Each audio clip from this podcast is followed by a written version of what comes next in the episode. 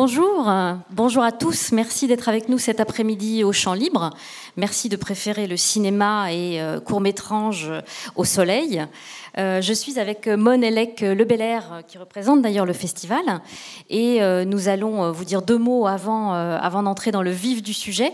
Euh, c'est euh, Kevin Capelli et Hubert Blanchard qui ont accepté l'invitation conjointe de court métrage et des, Champs Libres pour vous présenter cette, euh, cette rencontre.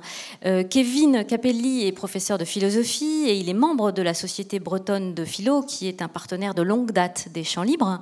Et Hubert Blanchard est réalisateur et il enseigne le cinéma. avant d'oublier de, de, vous le signaler, merci de bien vouloir penser à éteindre vos téléphones portables c'est important. Nous allons commencer euh, par vous présenter un extrait de film, mais avant ça, je passe la parole à Mon. Merci. Euh, deux secondes. Hein. Euh, merci, moi aussi, à mon tour de vous remercier au nom de Court Métrange et des ateliers populaires de philosophie. Effectivement, d'être là plutôt qu'au soleil à une terrasse, c'est évident. Alors, donc, cette rencontre que vous allez suivre et, par la suite, vous pouvez continuer euh, par des, séances, des programmations de courts métrages, insolites et fantastiques évidemment, au Gaumont. Vous en avez à 17h30 aujourd'hui, 17h30, 19h15, 21h et 22h45. je crois que j'ai tout dit. Euh, et puis demain, Demain euh, à 18h, vous aurez la possibilité de découvrir les films primés cette année. Et à 18h30, une petite sélection de films primés les années précédentes. Euh, alors, bien sûr, en attendant euh, la rencontre euh, que vous allez suivre, deux regards, hein, sur un même extrait, un extrait d'un film de Dario Argento, un grand maître du, giallo. Voilà. Et si le thème et le cœur vous en dit, vous pouvez continuer votre réflexion sur le, meurtre. Il vous reste deux conférences à l'amphi d'Onslo, le lundi 8 et le lundi 15 octobre. Voilà. Merci. Novembre.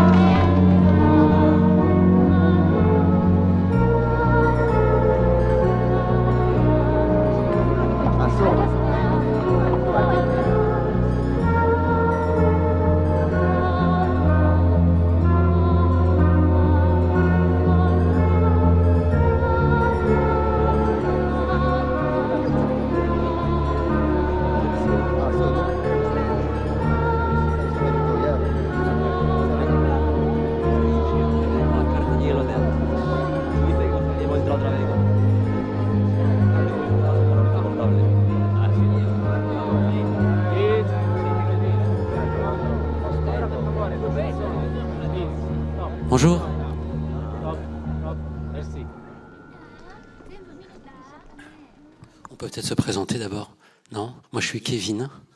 moi, je suis Hubert Blanchard. Donc, je, vais vous euh, faire le pitch un peu rapidement du film. Je ne sais pas, tout le monde l'a vu Donc, euh, c'est un extrait du Syndrome de Stendhal. C'est le début du film, un film de Dario Argento. Et euh, le Syndrome de Stendhal fait référence à l'expérience vécue par Stendhal euh, lorsqu'il était à Florence, il était au milieu de tout un tas d'œuvres d'art et il s'est senti mal. Et euh, voilà, Kevin vous en parlera tout à l'heure. Et, euh, donc, le, film raconte l'histoire de donc le film de Dario Argento, joué par sa fille Asia Argento. elle joue le rôle d'une inspectrice de police, Anna Mani, qui va à Florence pour enquêter sur, sur un meurtrier. Un tueur en série, quelqu'un qui, qui viole les femmes et qui les assassine.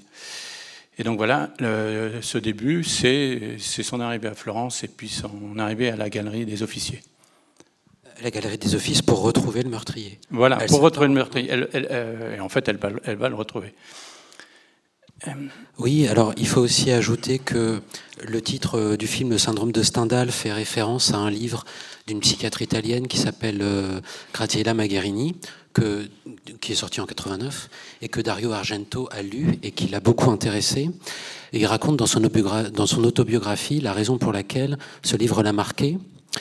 Euh, donc le syndrome de Stendhal, euh, Magherini, la psychiatre, utilise cette expression pour désigner ce qu'a vécu Stendhal à Florence au début du 19e, c'est-à-dire euh, un grand trouble par la fréquentation des, œuvres d'art. Et elle constate que des touristes qui venaient à Florence, des touristes étrangers, pouvaient en venir à développer carrément des troubles psychotiques en visitant les musées ou les architectures typiques de la ville. Euh, c'est un livre qui a beaucoup intéressé Argento parce que lui-même, dit-il dans son autobiographie qui est parue cette année, lui-même a vécu un syndrome analogue lorsqu'il a visité l'acropole d'Athènes. Il a également été bouleversé, mais de manière pathologique, par la visite de l'acropole. Et ce qui l'intéresse, c'est que, il, le raconte lui-même dans son autobiographie, ce qui l'intéresse, c'est que Sigmund Freud, lui-même, euh, raconte un épisode analogue lorsqu'il a visité l'acropole d'Athènes. Euh, et Argento est vraiment un auteur freudien. Hein. C'est un auteur euh, qui lit et qui connaît très bien Freud. Et donc il, connaissait cette lettre dans laquelle Sigmund Freud racontait à l'écrivain Romain Roland. c'est pas anodin que ce soit Romain Roland parce que Romain Roland, c'est l'auteur d'une notion que Freud a beaucoup discutée, c'est la notion de sentiment océanique qui n'est pas euh, étrangère à l'extrait que, vous venez de voir, qui est une, ça désigne une expérience un peu mystique, d'extase. On a l'impression de se fondre dans un grand tout et on a l'impression de ne plus être soi-même, d'être, euh, de ne plus avoir sa, son identité, sa personnalité. Et Freud raconte à Romain Roland que sur l'Acropole, il n'a pas du tout vécu ça. Euh, il a été étonné de sa visite de l'Acropole, il n'a pas du tout été en extase, il n'a pas du tout été en admiration. Ça a été une expérience déceptive. Pourquoi? Pourquoi Freud n'a pas eu de syndrome de Stendhal sur l'acropole? Euh, Eh bien parce que il manquait quelque chose. Il manquait la statue d'Athéna, la, statue très célèbre de Phidias. Et sur, sa poitrine, Athéna, dans l'Antiquité, elle avait une tête de méduse. Euh, tête de méduse qui est au centre de l'extrait et qui reviendra au cours du film d'ailleurs. Euh, et Freud oui, tu, veux dire, non, je, voulais juste dire, si, si, toutefois ils étaient atteints du syndrome de Stendhal, ils sauraient pourquoi maintenant? C'est parce qu'il y a la tête de Méduse derrière. Comment? Si les spectateurs là maintenant sont atteints du syndrome de Stendhal, on, on va voir dans une heure, hein. on va voir comment ils vont, ils vont réagir. Euh, Freud a écrit une note en 1922 sur ce motif de la tête de Méduse. Et il essaye de comprendre à partir de concepts psychanalytiques pourquoi euh, quand on observe une tête de méduse, on a une expérience ambivalente. À la fois, elle est effrayante, cette tête de méduse, et elle est aussi fascinante. Effrayante pourquoi? Alors là, on va commencer à utiliser des concepts psychanalytiques lourds, mais c'est nécessaire pour euh, appréhender euh, Argento, enfin je crois. pourquoi la tête de méduse est effrayante? Parce qu'elle rappelle l'angoisse de castration. C'est une tête coupée. Je ne sais pas si ça se voit un peu. Oui, on voit le sang qui coule sous la tête. Mais par ailleurs, elle est fascinante, cette tête de Méduse, parce qu'elle représente aussi, en même temps et de manière contradictoire, euh, l'absence de castration, la négation de la castration. Pourquoi? Parce que sur sa tête, il y a plein de serpents. Et les serpents, bah, ça a une forme phallique. Et ça donne lieu à un théorème de Freud que je qu'on va utiliser tout à l'heure, le théorème suivant lequel, dès que dans, un, dans une image, vous avez une prolifération de formes phalliques, vous pouvez être sûr qu'il s'agit de négation de la castration. Euh, alors vous allez me dire pourquoi il est si important de parler de castration, puis surtout c'est quoi la castration? Alors il faut que je fasse un petit mot là-dessus. La théorie psychanalytique euh, explique le désir à partir d'une interdiction fondamentale, l'interdiction de l'inceste. L'enfant ne peut pas jouir de la mère. Vous connaissez, c'est le fameux complexe d'Oedipe. il ne peut pas jouir de la mère, et la castration, c'est ce qui opère la séparation entre l'enfant et la mère. Et ce qui fait que la mère devient un objet absolument interdit, euh, impossible. Alors heureusement qu'on a ça, hein, nous dit la théorie psychanalytique, parce que c'est ce qui fait de nous des individus, des sujets qui ne sommes pas dans une fusion mortifère avec la mère. Euh, et c'est ce qui nous donne accès à la culture, c'est ce qui nous donne accès au langage, c'est ce qui nous donne accès à l'imaginaire aussi. Et euh, bah, toute notre vie, on va euh, obtenir des petites jouissances ordinaires permises par la castration, mais on n'aura jamais accès à la jouissance absolue dans une coïncidence incestueuse avec la mère. Mais, et ça c'est Jacques Lacan qui nous le dit, toute notre vie, dans notre désir, il y a toujours cette référence à cet objet originaire, ultime, mais impossible de notre désir, et euh, Jacques Lacan utilise une expression que j'aurais à utiliser. Il parle, il dit cet objet originaire est impossible. Il dit c'est la chose. La chose. Euh, pourquoi la chose? Parce que c'est un objet qu'on ne peut même pas se représenter. Et si on avait accès à la chose, si on arrivait à cette jouissance absolue, au-delà de la castration, bah, ça nous, on perdrait notre personnalité, on perdrait notre individualité. Ce serait la mort. D'accord et donc là, ça donne lieu à une loi de la psychanalyse très importante, c'est que le désir est fondamentalement pulsion de mort. Alors là, vous avez vu dans l'extrait qu'on met en rapport des œuvres d'art et une scène de crime. Donc la beauté du meurtre, puisque tel est notre sujet, est mise en, parallèle avec la beauté des œuvres d'art. Euh, et ces œuvres d'art, j'essaierai de vous le montrer, elles fonctionnent comme la tête de Méduse, elles figurent à la fois la castration et l'absence de castration, ce qui font qu'elles sont des leviers. Ce sont des, images grâce auxquelles on va au-delà des images, de l'autre côté des images, vers la jouissance absolue et vers la mort. Euh, et d'ailleurs, bah, vous avez vu dans Suspiria au Profondo Rosso ce qui était là mardi soir. À chaque fois, vous avez vu derrière le voile, derrière le rideau, derrière les tableaux, derrière le miroir, il y a toujours la mer, et la mort. Donc, ce qu'en psychanalyse, on appelle euh, la chose. Euh, et d'ailleurs, quand on meurt dans les films d'Argento, euh, les cadavres, enfin les victimes en général, elles passent la tête à travers une fenêtre. Donc le fait de passer de l'autre côté, c'est vraiment l'accès à la jouissance autre et à la mort. Voilà. Hubert, je te... désolé d'avoir... Non, mais je t'en prie. donc moi, ce qui m'intéresse en fait dans, dans, les films en général et dans celui-ci en particulier, parce que pour, rebondir sur la, sur la thématique, la beauté du, du crime, la beauté du meurtre.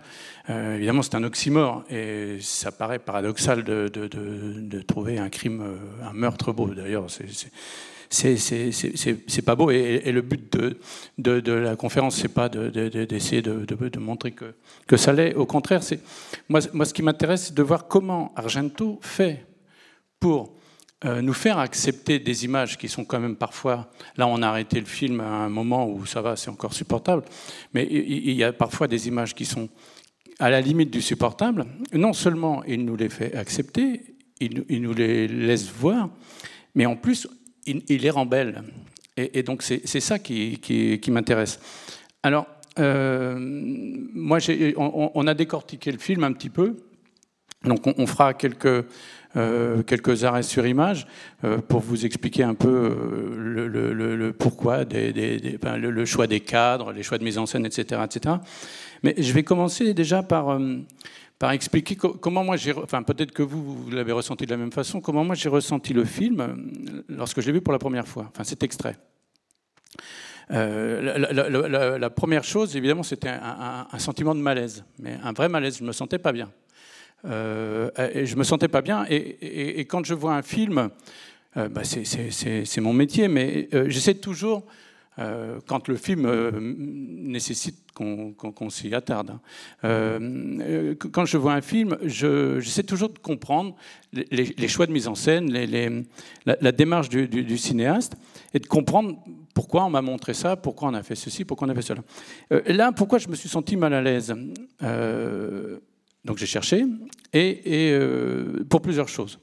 D'abord, toute cette première partie du film, on pourra revenir dessus, euh, juste, euh, on va, on va, je, vais le, je vais le démarrer, puis on arrêtera. On relance? Ouais. toute cette première partie du film est filmée quasiment en, caméra subjective. Alors, attendez, je vais attendre, attendre, que ça commence. alors, c'est quoi une caméra subjective? Pour ceux qui, ne savent pas, une caméra subjective, c'est en fait quand on voit à travers le regard de quelqu'un. Mais là, il n'y a pas euh, il y, a une euh, polysubjectivité, c'est-à-dire qu'il n'y a pas une seule euh, vision, il y, en a plusieurs. Et on ne sait jamais à travers le regard de qui on voit les images. Parfois, il y, a une caméra objective, mais, c'est très rare. Et, cette caméra subjective, on ne sait pas. Parce qu'on le sait assez rapidement. Déjà, quand on regarde un film d'Argento, on, sait à quoi on s'attend. Et on ne sait pas à travers les yeux de qui on regarde. On a parfois le sentiment d'une caméra de surveillance. On a parfois le sentiment qu'elle est épiée en permanence. Euh, quand on voit même à travers ses propres yeux Asia Argento, euh, on croise quasiment systématiquement le regard de quelqu'un d'autre, parce qu'il y a, un, grand nombre de regards caméra dans cette séquence-là, et on croise systématiquement le regard des autres, donc ça nous renvoie à notre propre regard. Alors il y a nous, il y a notre regard nous, ce qui fait qu'on ne sait jamais où s'attacher. C'est très dangereux la, caméra subjective parce qu'on peut euh, vous faire regarder à travers les, yeux de, quelqu'un de malfaisant. Et, ça nous met mal à l'aise, forcément. On en reparlera tout à l'heure parce qu'il y a des subjectivités assez étonnantes dans ce film-là. Et euh, donc voilà, premièrement, il y a cette absence de, de repères. On ne sait pas qui regarde, et, comme on est spectateur, donc on ne sait pas où poser notre regard. Ça, c'est la première chose. La deuxième chose, il y a aussi le, jeu d'Asia Argento, qui, est là quasiment en état hypnotique, euh, qui avance, euh, parce qu'elle, elle, euh, on le sait par la suite, on le sait rapidement, elle a rendez-vous dans cette galerie. Donc, euh, elle, est, euh, guidée vers cet endroit. Et en plus de ça, il y a la musique d'Ennio Morricone, la musique aussi hypnotique, qui en rajoute une louche. Il n'y a, il a pas de son in dans toute cette séquence-là, il n'y a pas de son direct. Euh, d'ailleurs, les sons arrivent vraiment très tardivement. Et, donc, on ne sait pas, on ne sait pas qui regarde et d'où notre, malaise. Alors, on peut, avancer pour aller voir la, première. On va taper sur le clavier. Donc, vous voyez, euh, on va pas repasser tout l'extrait comme ça, après on ira plus vite, mais vous voyez, en plus de la musique, on voit bien qu'elle est épiée, euh, Asia, et elle regarde tout le temps, et, même les, comédiens la regardent. Et donc, tout, tout, ce, tout, ce, début, on a même le sentiment, et ce sera renforcé par la suite quand elle sera dans la galerie, le sentiment qu'on a parfois le subjectif des œuvres d'art et des peintures. Donc, ça, crée évidemment une atmosphère complètement surréaliste. Euh, sans parler. Alors, vas-y, tiens. Oui, il faut que je dise quelque chose. Euh, elle, se détourne du mariage, de l'Église et du tourisme, c'est-à-dire de formes conventionnelles de satisfaction du désir. Donc, on voit bien, en plus, elle a un, un, pas assez pressé et indifférent à ce qu'il y a autour d'elle. On voit déjà qu'elle va se lancer euh, dans quelque chose de plus important pour elle, dans l'absolu peut-être. Et là, on voit bien cette caméra subjective dont je vous parlais. Donc, tout ce que j'essaie de vous expliquer, hein, c'est, moi, c'est vraiment les choix de mise en scène, les parties pris de mise en scène d'Argento, euh, des, choix à la fois euh, techniques et puis artistiques. Euh, vous voyez bien, par exemple, ici, quand la caméra se rapproche d'elle, ce, zoom sur elle, ça, c'est très symptomatique d'une caméra subjective, mais dont on ne sait pas d'où elle vient. Et, en plus de ça, c'est directement euh, monté. Euh, enfin, juste derrière, on a un, raccord à 180 degrés, donc on est totalement déboussolé. Euh, Hitchcock disait qu'il faisait de la direction. Alors, je, vais, faire plusieurs fois référence à Hitchcock, mais on est forcément obligé parce que d'abord c'est Hitchcock, et puis parce que euh, Argento euh, se revendiquait lui-même de, de, Hitchcockien. Et, donc, euh, Hitchcock disait qu'il faisait de la direction de spectateurs. Et, on voit bien que et, Argento fait la même chose. Quand, David Lynch, qui est aussi un, cinéaste hitchcockien, quand il nous raconte l'histoire d'un d'un psychotique, et ben, sa caméra devient psychotique. et eh bien là, Argento nous met dans la situation où est Asia Argento. il nous rend, nous aussi, psychotiques, et voyez bien que c'est ça qui crée déjà d'entrée le malaise.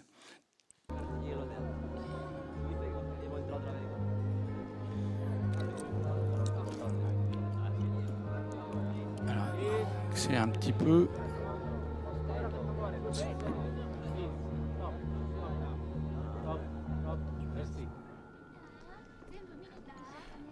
On va, laisser, c'est pas grave. Là donc. Parce qu'il y a le Ponte Vecchio. Hmm, pardon? Il y a le Ponte Vecchio après. T'as un truc à dire sur le Ponte Vecchio Ah oui.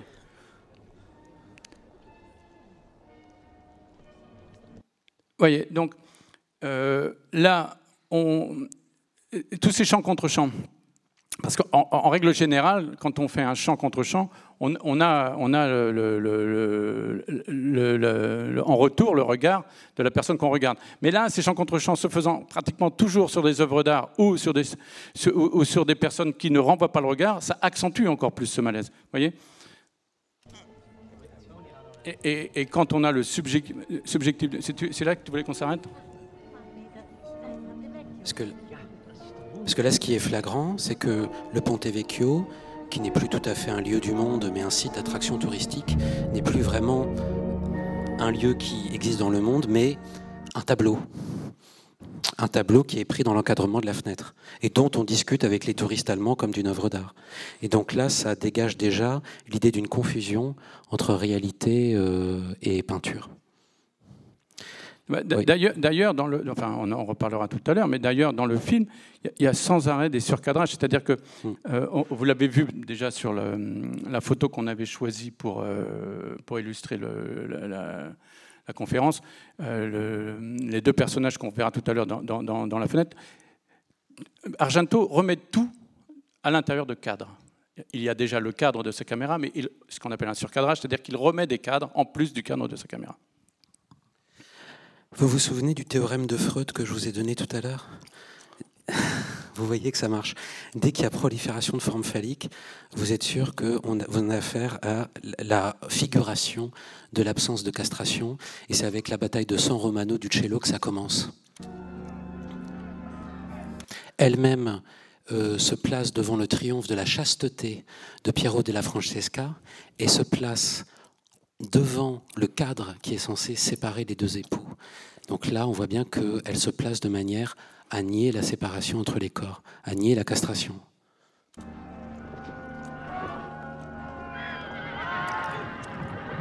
Alors là, évidemment, il y a euh, un, début d'immersion, c'est le, syndrome de Stendhal qui, commence, un début d'immersion à l'intérieur du tableau, euh, puisque les tableaux euh, se mettent à émettre des sons. Donc euh, l'immersion va d'abord être sonore, et puis euh, euh, ensuite, elle va carrément entrer à l'intérieur. Alors, ce, qui est intéressant aussi, et qui rajoute au malaise des, spectateurs, c'est que Asia Argento n'est pas une, touriste normale. On le voit bien dès le départ parce que bon, il y a effectivement ce, côté, euh, sa démarche et, euh, son côté un peu, je vous disais, quasi hypnotique, sa démarche quasi hypnotique, mais il y a aussi le fait qu'elle se distingue de tous les autres touristes, de toutes les personnes qui sont là venues pour photographier et qu'elle elle, n'a rien à voir avec eux. Au contraire, même, soit les personnes vont la bousculer, soit, c'est elle qui va les bousculer, mais le malaise aussi est accentué par ça, par le fait que ni elle ni nous ne sommes à notre place dans cette galerie. Et par ailleurs, on voit bien qu'il euh, y a une insistance d'Argento sur la manière dont se comportent les touristes. C'est qu'il n'appréhende pas directement les œuvres d'art, au contraire du personnage joué par Asia Argento, mais il place entre eux et les œuvres d'art tout un tas de médiations. Appareils photo, euh, guide touristique, euh, et même, on va voir, il y, y, a un touriste qui porte même des lunettes de soleil au musée. Oui, voyez, alors là, évidemment, voyez, le plan dont je vous parlais tout à l'heure, la subjectivité des caméras, des plans de caméra, quand on, cherche la source en permanence du regard, alors évidemment, euh, c'est pas quelque chose qu'on perçoit comme ça directement quand on voit le film, mais c'est évidemment des choix voulus par le réalisateur euh, et, euh, et, ça contribue, je vous disais, donc à, notre, à notre malaise. Et ici, on le voit bien puisque quand on passe en caméra objective, c'est-à-dire que quand on voit, quand la caméra est censée, je dirais, être neutre, eh bien tout de suite, Argento recrée un mouvement.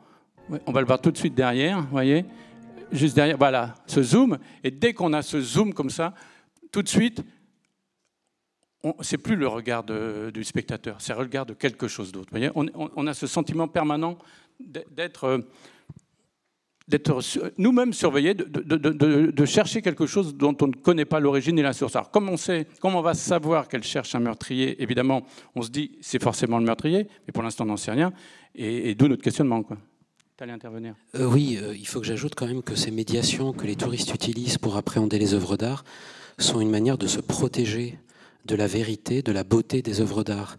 Euh, ce qui n'est pas le cas d'Asia Argento, qui est complètement exposé à la beauté des œuvres d'art et qui va en perdre la raison. Et on voit bien, vous voyez, cette, comédienne qui est devant, qui, est devant Asia Argento, on dirait presque qu'elle aussi, elle a ressenti cette caméra qu'on qui, vient de voir, le mouvement dont je vous ai parlé tout à l'heure, qui est en train de l'épier, parce qu'elle-même cherche du regard à droite, à gauche. On a, l'impression que, comme nous, elle est en train de se dire, mais qui est-ce qui, est, qui m'observe voyez, voyez ce, et, ce sont, et ce sont les œuvres d'art, on peut quand même le dire. Donc, évidemment que ce sont les œuvres d'art qui nous observent, mais, mais et c'est comme ça que, Argento va nous, enfin, va nous faire entrer progressivement dans la peau du personnage. C'est pour ça que je vous disais que nous aussi, on va finir par être atteints du syndrome. Je reviens sur euh, le concept psychanalytique de castration. Euh, les œuvres sont vraiment pas choisies au hasard par Argento. Et là, bon, on a affaire à la naissance d'Aphrodite. Et euh, pour ceux qui connaissent un peu la mythologie, vous savez bien que Aphrodite, elle naît suite à la séparation d'Uranos et de Gaïa par le dieu Chronos, qui sectionne le sexe d'Uranos euh, et d'ailleurs, on voit sur l'écume de la mer, euh, la mythologie dit que c'est le sperme d'Uranos. Donc en arrière-plan de ce tableau, il y a la castration, mais en même temps, Aphrodite dissimule son sexe avec une mèche de cheveux qui euh, forme un sexe un peu ambigu. On a à la fois une fente et puis en même temps un pénis. Et le fait qu'elle cache son sexe fait que, comme le disait souvent Lacan face à certains tableaux, bah, on ne sait pas, peut-être qu'elle l'a, D'accord? Donc on a cette condensation de la castration et de l'absence de, castration. Alors il y a également... Euh, donc là on voit qu'elle est regardée par l'œuvre d'art. Et euh, juste, vous voyez ces champs contre champs dont je vous parlais tout à l'heure. Là, c'est évident. Quoi. Elle regarde les œuvres d'art autant que les œuvres d'art la, la regardent elle. Et on a le motif de Zéphyr et Chloris à la fois dans euh, je vais laisser défiler pendant que j'en parle, à la fois dans la naissance d'Aphrodite de Botticelli et dans le tableau qui viendra après, le printemps. Euh, vous verrez, on le retrouvera. Et Argento fait vraiment un insert dessus. Euh, non, vas-y, je vais juste dire une chose avant que ça défile le trop. Non, non, bah vas-y alors. Non, ce que je voulais dire par rapport au regard, c'est qu'elle arrive même plus à soutenir le regard des œuvres d'art. Elle baisse les yeux. Ce qui est une attitude normale quand on va au musée, on regarde les œuvres d'art elle est, le, contre-champ est tellement évident, enfin, je veux dire, elle est tellement observée par les œuvres d'art qu'elle ne soutient même plus le regard. Euh, je ne sais plus qui avait fait une théorie sur on ne peut pas soutenir le regard de quelqu'un au-delà de trois secondes parce que sinon euh, ça devient gênant. Eh bien là, elle ne tient même pas trois secondes. Elle baisse les yeux dès qu'elle regarde une œuvre d'art. Et puis là, évidemment, elle va vers Alors, elle est, elle est dans l'œuvre d'art, mais elle est aussi dans le miroir. Euh, parce que là, le, reflet permet à la fois de condenser euh, la surface picturale et la surface reflétante d'un miroir. Elle, va tenter une première immersion, mais elle, va, être... elle va être appelée à l'ordre de la castration.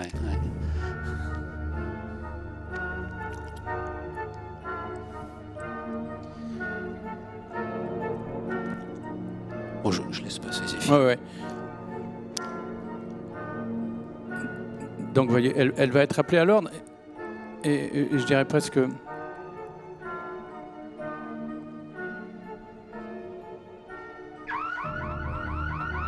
Alors évidemment, nous, quand on regarde le film, ça, nous, euh, ça nous surprend, ça nous sort un peu de notre torpeur, mais elle-même pas du tout. Quoi. Elle, elle, est, euh, euh, elle, est, elle, est, quasiment déjà plongée dans.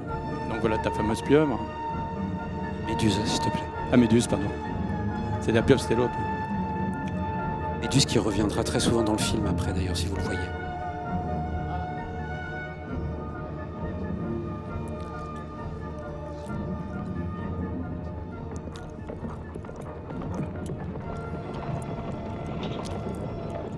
Donc là, évidemment, les choix de, cadrage de, Argento, voilà, ils s'expliquent d'eux-mêmes. Hein. la, caméra est totalement déstabilisée, débulée, il n'y a plus rien du tout, il n'y a plus de... donc là, on a le tableau de Bruegel l'Ancien, la chute d'Icare, qui normalement se trouve pas à la Galerie des Offices, mais à Bruxelles. Donc là encore, on voit bien que la sélection des œuvres est intentionnelle. On retrouve la castration au premier plan, avec la vie dans la vie contrainte par la nécessité du travail. Et tout en dessous du bateau, bah, il y a l'insert juste après, on a Icare qui a chuté dans la mer. Icare, c'est celui qui ne s'est pas satisfait des petites satisfactions ordinaires, mais qui a voulu aller jusqu'au bout de son désir. Et qu'est-ce qu'il y a au bout du désir? Il y a la mort et il y a ce que Romain Roland appelait le sentiment océanique, c'est-à-dire la, fusion dans le grand tout que, que va elle-même vivre.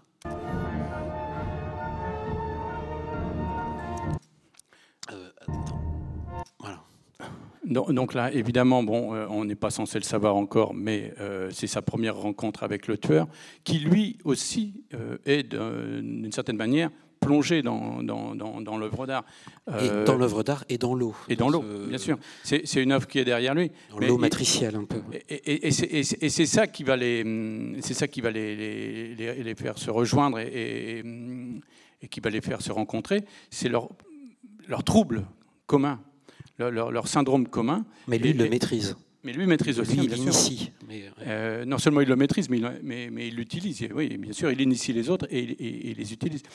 Et, euh, et, donc voilà, lui, lui est déjà plongé dans l'eau, mais finalement, là, effectivement, euh, ça ne le trouble pas plus que ça. Et il y a quelque chose juste à côté de lui, ça anticipe sur le poisson que va embrasser Asia Argento, et c'est ce que je propose, moi, d'appeler euh, la chose, la chose lacanienne dont je vous parlais tout à l'heure. Euh, je dirai après pourquoi.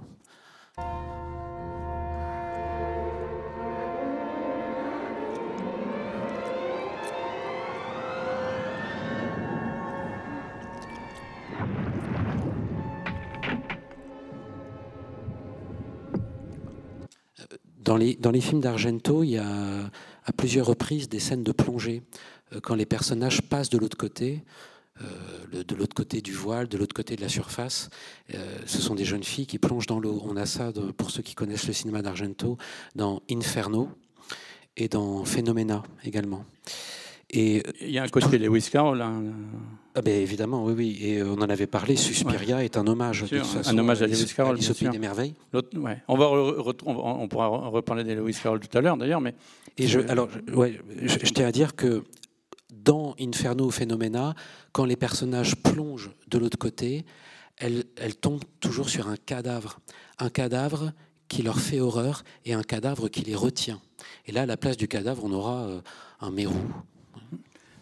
Oui, oui, et, oui bah, comme dans Alice, on a un lapin aussi. Hein. Euh, d'ailleurs, le, mérou, ce, qui est, assez étonnant, c'est que non seulement elle embrasse le mérou, mais le mérou la rappelle quand elle repart.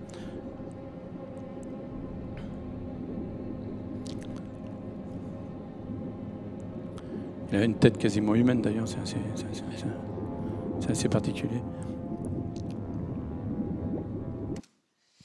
Euh, là, c'est le, baiser avec la mort, euh, c'est le baiser euh, avec la chose. ce qui m'a fait penser à cette notion de chose, c'est que Jacques Lacan dit lui-même qu'à la fin de la Dolce Vita de Fellini, il y a une scène où sur une plage, donc les personnages ont erré sans but ont désiré sans satisfaction pendant tout le film. Et à la fin, ils se retrouvent sur une plage où il y a un grand poisson monstrueux, une raie. Et Jacques Lacan dit, mais c'est la chose, c'est-à-dire l'objet originaire, impossible et interdit du désir. Et euh, il est représenté comme, dit Lacan, un je ne sais quoi de dégueulasse. Et on retrouve ce côté-là avec ce, avec ce mérou. Finalement, c'est un peu le poisson de, de la Dolce Vita euh, de Fellini. Vas-y, vas-y, je t'en prie. Ouais, c'est juste après, là, quand on le voit, quand elle remonte, effectivement. Moi, c'est ce qu'il a. euh, la première fois que je l'ai vu, m'a fait euh, penser à, à Lewis Carroll. C'est qu'on a vraiment en plus le sentiment que le poisson la rappelle. là. De même que les cadavres retenaient les jeunes filles Bien sûr. dans Phenomena Inferno. C'est vraiment l'appel de la chose. Et, alors, ce qui montre qu'elle est déjà euh, euh, entrée dans l'œuvre d'art, elle est déjà atteinte de, ce fameux syndrome, euh, et, qu'elle fait partie presque intégrante de l'œuvre d'art, c'est que les, touristes du, musée la photographient. quoi. C'est-à-dire qu'elle n'est plus un individu, elle est, est partie in- intégrante de, de- l'œuvre. Et par ailleurs, quand elle revient pour un temps dans un réel détaché du pictural, autre que le pictural, elle retrouve la coupure. Qui est- qui est, euh, la- les coupures, les mutilations, ça va tout le temps revenir dans le film et ça entretient évidemment euh, un rapport avec euh, la castration. Ouais, mais j'allais en parler après. Désolé. Donc ap- après, bon, effectivement, il y a, il y a- alors, la première fois, on ne sait pas. Cela dit, pour ceux qui n'ont pas vu le film, on spoile pas beaucoup puisque là, elle ne sait pas encore que c'est l'assassin, le spectateur ne le sait pas encore. Euh, juste à la séquence qui suit, là, euh, quand on a coupé le- le- le- l'extrait tout à l'heure, on le découvre à ce moment-là. Donc, vous voyez. Euh, et donc voilà, évidemment, là, il y a la scène, la séquence du miroir. Donc, je vous parlais de Lewis Carroll tout à l'heure. Bah, là, là, on est en plein dedans. L'autre côté du miroir. Est-ce que, on, si on peut revenir un, un poil en arrière Ouais. justement, ce qui est, voilà, c'est qu'ici, là, elle, elle- elle- elle se, elle se regarde dans le miroir. Donc, voyez ce que je vous disais tout à l'heure par, rapport- au cadrage. Elle, elle a le même comportement par rapport à son image que celui qu'elle avait par rapport aux peintures. C'est-à-dire que est-ce qu'elle se regarde dans le miroir ou est-ce qu'elle est en train de regarder un tableau ou presque, je dirais, un autoportrait? Oui. et, et- oui, bah, Bah oui, non mais là encore, quand on est là, on pourrait se dire c'est Voilà. un, reflet. ouais, Et au fur et à mesure que la caméra resserre sur le miroir, C'est un autoportrait et ensuite voilà. après, c'est carrément, on est dedans, on est, de- on est dedans avec elle. Et, et- et là, pour le coup, euh, on parlait de Lewis Carroll, mais on peut aussi parler de, de, de- de Cocteau et, d'Orphée. Euh, Dans, dans, dans Cocteau, dans Orphée notamment, euh, le, le- le- le miroir, c'est euh, le passage vers la mort. Euh, D'ailleurs, euh, c'est Cocteau qui disait je, vais- je- je vais vous livrer le secret des secrets. Euh, les, les miroirs sont les passages vers, vers le monde des morts. Et il disait aussi regardez-vous tous les jours dans un miroir et vous verrez la mort avancer. quoi. Donc, c'était pas- mais donc voilà, on est passé avec et, et Voilà. l'exp- passer de l'autre côté du miroir, c'est aussi mourir. c'est mourir. Bah oui, c'est l'accès à la chose. Donc c'est à la fois la jouissance, mais la mort. Et effectivement, là, ce n'est pas un reflet. Elle est vraiment de l'autre côté. Oui, et puis euh, et nous avec.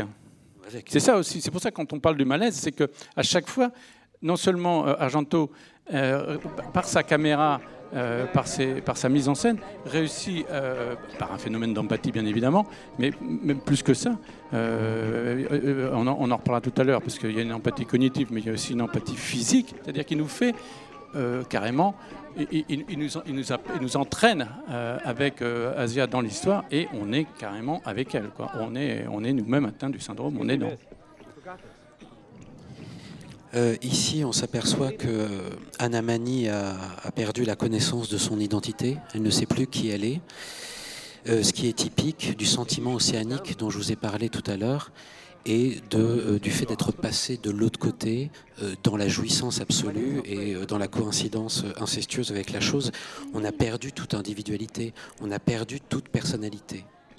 Donc là, c'est la première fois, enfin juste un petit peu avant quand elle tombe, c'est la première fois depuis le début qu'on est, qu'on est en son direct, qu'on a, qu'on a des, voix directes, qu'on a d'abord des dialogues, et puis qu'on a les sons extérieurs. Jusqu'alors, on avait cette musique de, de, d'Ennio Morricone qui était à la limite plus une musique intérieure qu'une véritable euh, euh, musique. euh, c'était- vraiment euh, une musique diégétique, mais sortie de la tête de, de- de- d'Asia. Donc c'est c'est vraiment le début. Donc cette séquence-là, en- bon, elle, est intéressante parce que c'est la rencontre avec le tueur dont elle ne sait pas encore que c'est le tueur. Et puis euh, effectivement, il y a, il y a le, fa- le fameux plan qu'on avait choisi. On va, on va- Vas-y, vas-y. Donc là, le Alfredo, le meurtrier, est en train de dire à Asia Argento qu'il la comprend. Il sait ce qu'elle a ressenti. Et les autres, ceux-là, eux, n'y comprendront jamais, ne comprendront jamais.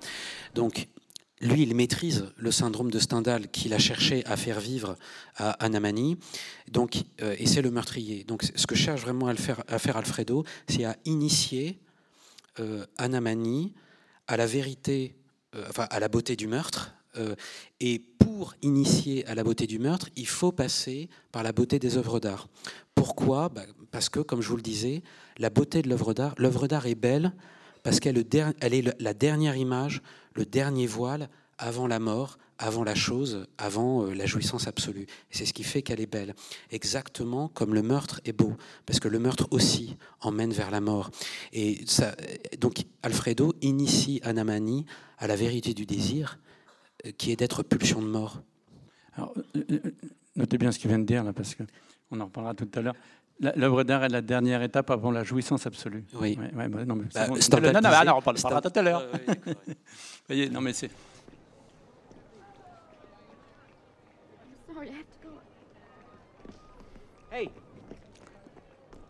Donc on peut accélérer peut-être un petit peu là. c'est tout. Ah bah oui, il y a la non, il y a l'image là. Non, mais après pour la suite, l'arrivée de l'hôtel de Saint-Pax. just take it. Enfin bon. Je sais pas où on en est. Donc.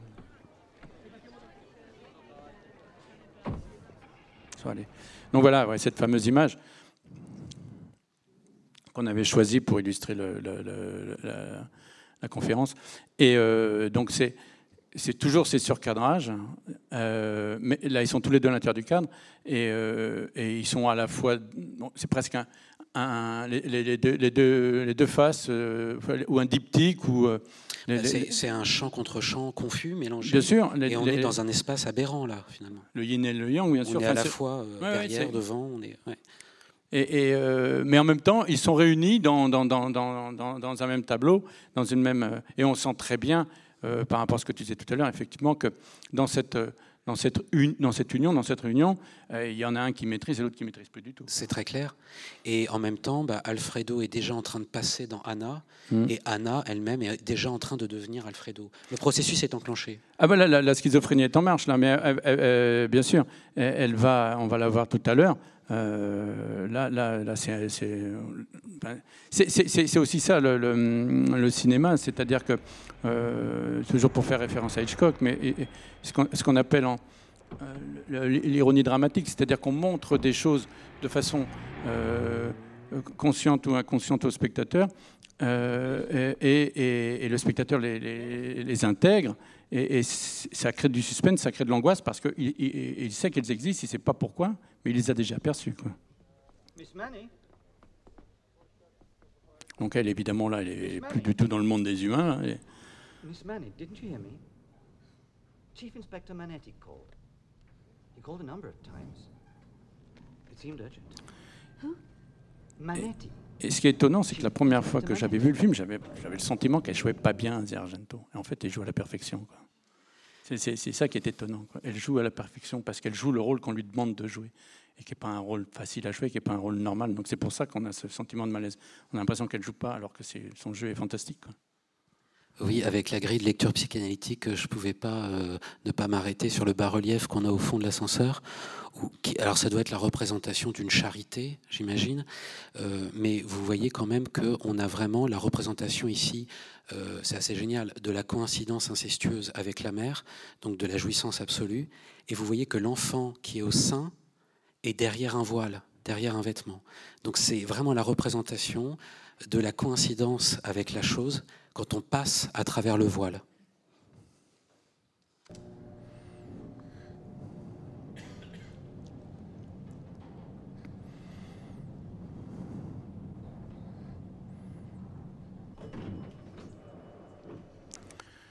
Voilà. euh, On faire avancer un peu.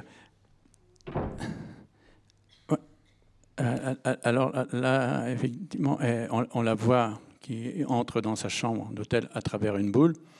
Euh, Boule qui est la condensation de deux motifs, l'œuvre d'art et le miroir. Et, et- et en fait, je me suis dit, je ne sais pas si ça marche en italien, mais en français, on pourrait dire qu'elle est bouleversée. Fallait la faire.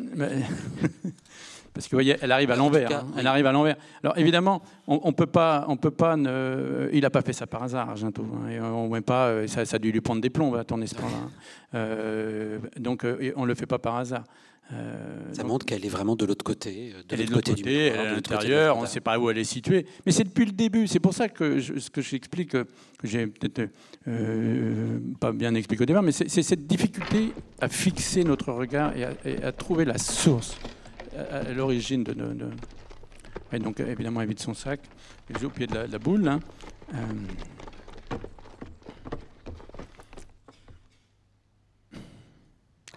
Et la première chose, là, euh, ah oui, alors re- retour au miroir. euh, donc, euh, et là, et là euh, ce que, hum, même, euh, même cas de figure que tout à l'heure. Donc, on- sauf que, euh, voilà, même cas de figure que tout à l'heure, c'est-à-dire que euh, tout à l'heure, elle s'observait. Alors, elle je disais, est-ce qu'elle elle- elle observait un, un autoportrait, euh, etc. Là, c'est plus elle qu'elle observe. En fait, là, c'est ce que je te disais tout à l'heure. C'est lui le spécialiste de Lacan, c'est pas moi du tout. Mais ce que je disais tout à l'heure, là, c'est- le miroir de Lacan, quoi. C'est, elle, elle- elle Ah oui, mais sauf que là, c'est pas un miroir qui construit la subjectivité, c'est un miroir qui la, qui la détruit. Bien sûr, mais elle est en train de se chercher, quoi. Elle, Ah oui. Voilà, elle, elle- elle- elle- elle a oublié qui elle était, elle a oublié son nom, etc. Et, et donc c'est Lacan qui dit qu'un enfant, euh, je sais plus, c'est 16 mois, à partir de 16, Oui, c'est ça, tout à fait. 16 mois, le- le- le- le- le- il est capable de se reconnaître dans le miroir, il sait qui il est, quoi. il s'identifie là, il s'identifie même plus. Donc, euh, euh, Mais parce qu'elle n'est pas devant le miroir, elle est des deux côtés, ou elle est des deux côtés, ou elle est de l'autre côté. Complètement de l'autre côté. Et le fait qu'elle soit de l'autre côté, ça va se poursuivre dans la suite de l'extrait, parce qu'elle sera de l'autre côté de l'écriture avec l'ordonnance, et puis elle va se passer un coup de fil. Ouais, alors là, c'est la sera première, à l'autre bout du fil. Elle Première chose qu'elle trouve, évidemment, c'est c'est une ordonnance pour des anxiolytiques. Donc, euh, et, euh, et puis, donc, si on avait des doutes sur, la, sur sa schizophrénie euh, naissante, ben, on en a un tout à l'heure, on va- on va avoir la, la, le- le- comment, la preuve tout à l'heure, puisque non seulement elle va s'appeler au téléphone, mais euh, j'ai l'impression que. je, je revoyais l'extrait tout à l'heure. Vous voyez, donc elle s'appelle au téléphone. Hello? et elle- elle- Permission? elle- Yes, I'm looking for a number in Rome. Anna Manning. Yes. donc elle appelle d'abord les renseignements pour avoir son numéro.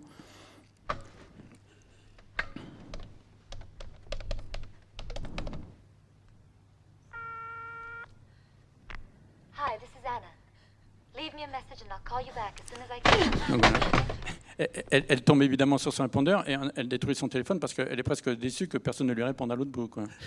Donc, euh, comme quoi, finalement, effectivement, la, euh, la, schizophrénie est, bien entamée. Donc pareil que tout à l'heure, le- le- l'extérieur, enfin la beauté. Je pense qu'il y a aussi un hommage d'Argento à la beauté de l'Italie. Euh, Et c'est c'est- évident. Et, et donc, les, les- vous voyez, à chaque fois, on encadre tout. On encadrait les- par les fenêtres.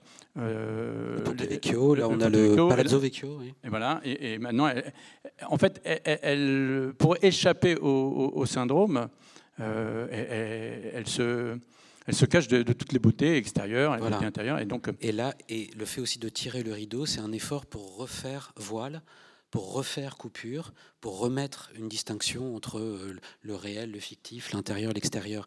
Et elle fait exactement le geste contraire pour ceux qui ont vu Suspiria euh, mardi soir.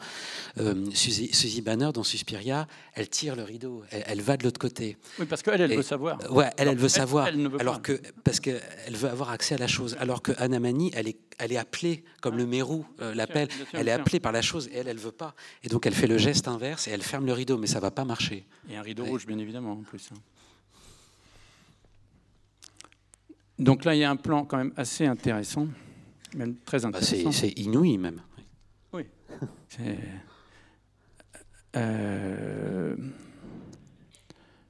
La caméra passe de l'autre côté. Voilà. Et, et- et donc, euh, alors, juste pour l'anecdote, il faut savoir que c'est la première fois qu'on faisait des images de synthèse dans un film italien. Oui, tout à fait. ouais. Et, et- et- et donc là, pareil, je me pose la question, mais pourquoi est-ce que Argento filme euh, les, les- les- les- les pilules qui rentrent dans le corps de, sa fille, quoi, enfin de l'actrice Et, ben, de la même façon, on avait pénétré son, esprit, et maintenant on va pénétrer son corps, il va y avoir une identification parfaite.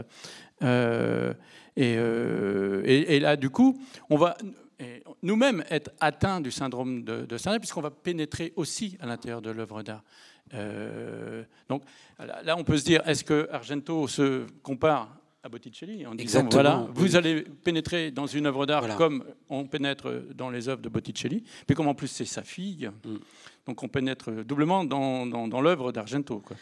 Et on Euh, retrouve la structure euh, psychotique de la mise en scène, parce que puisqu'on a dépassé la castration, il n'y a plus de séparation, il n'y a plus de distinction entre l'intérieur et l'extérieur, euh, il n'y a plus de séparation entre les espaces. Et, pour le coup, l'empathie va être totale, là, puisque Oui, je bah vous oui. parlais tout à l'heure, je vous Parce qu'il n'y disais, a plus de surface, il n'y a plus de limite. voilà, je, vous- vous parlais de cette empathie cognitive, et maintenant elle va, elle devenir euh, physique. quoi. Et comme on sait qu'elle- qu'elle- qu'elle- qu'elle- qu'il va lui arriver des problèmes physiques, ben, on va les ressentir plus durement encore.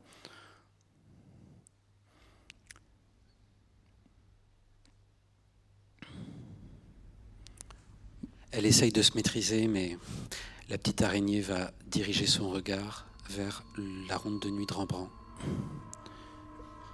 Et oui, Donc toujours de la même façon, là, elle essaie de de- d'échapper à, à l'emprise. Et, et là, il y a- Et- ouais, Ouais, non, vas-y, vas-y.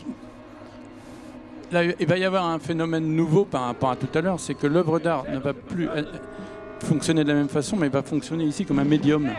Bah, oui, Parce que tout à l'heure, elle, elle entendait l'œuvre d'art, entre guillemets évidemment, mais là maintenant, elle va entendre l'œuvre d'art et aussi des bruits extérieurs, c'est-à-dire que tout va se mélanger et l'œuvre d'art va devenir un médium, c'est-à-dire quelque chose qui va lui permettre de communiquer avec l'extérieur, avec, les esprits.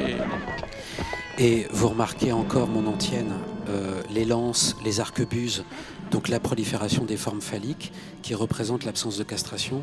Et c'est pour ça que cette peinture peut jouer le rôle de levier pour aller au-delà de l'image. Et on va voir ce qui se trouve d'ailleurs au-delà de l'image. Alors là, elle essaye encore de se protéger, de refaire séparation. Mais ça, ne- marche pas, elle est captée par l'autre, elle est captée par la chose. et voilà, vous voyez, voilà.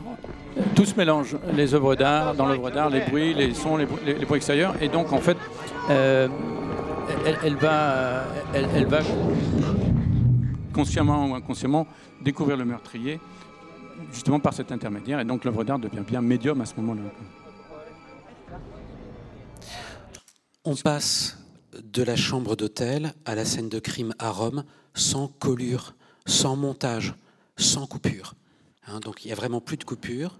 Euh, et c'est ce qui fait qu'on se retrouve comme sur une bande de, de Mobius, vous savez, la, la- la bande où il n'y a qu'une seule surface.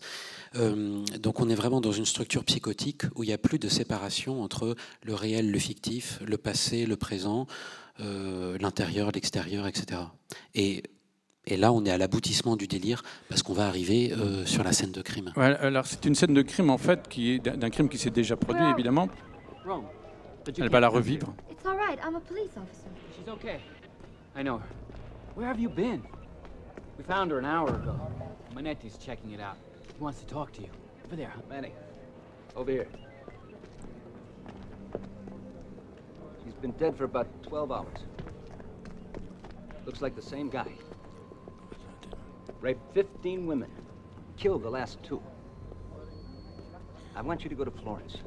We're sure he's raped three women there, but he hasn't killed yet. Why? Three Vous voyez.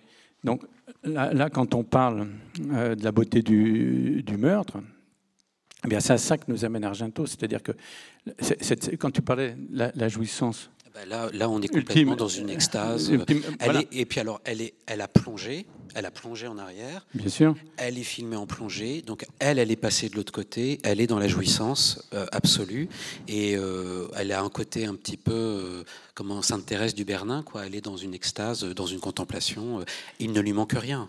Pa- pa- parce que si cette, si cette image-là n'était pas morbide, on pourrait presque la trouver belle. Quoi. Vous voyez, dans sa, dans, dans sa plastique, dans sa construction, un clair-obscur. Enfin, moi, je sais c'est c'est- une espèce de dormeur du Val. euh, Enfin, vous voyez, euh, c'est à, ça que, que enfin, la- la Argento nous amène, c'est toute sa démarche, et euh, qui va nous permettre. Et- Et de même qu'elle était regardée par les tableaux, Voilà, c'est-à-dire par là- la chose, là- là, elle est regardée ouais. par le cadavre. Là, ce, qui, ce qui nous met mal à l'aise aussi, c'est que là, là, je parlais tout à l'heure, je vous ai parlé depuis le début de caméra subjective. Là, c'est le subjectif de la morte. C'est quand même très rare qu'on voit. euh, la- et en même temps qu'on voit le, le- subjectif de la mort, il y, a- un mélange de regards. Donc, depuis le début, c'est comme ça, on ne sait pas fixer no- notre regard. Il y, a, à la fois le cadavre qui, regarde, il y a Anna qui regarde vers le cadavre, mais qu'on ne sait pas trop où elle regarde parce que son regard est perdu depuis belle lurette, l'inspecteur qui la regarde elle, et les voyeurs au-dessus, les, les- les- les curieux qui regardent. Et nous, voyeurs, qui regardons tout le, tout le monde. Quoi. Donc vous voyez, tout ça, depuis le début, euh, de tout ce qu'on cherche depuis le début, où accrocher notre regard, où- où- d'où- vient notre euh, malaise, ben, tout ça est résumé dans cette image-là.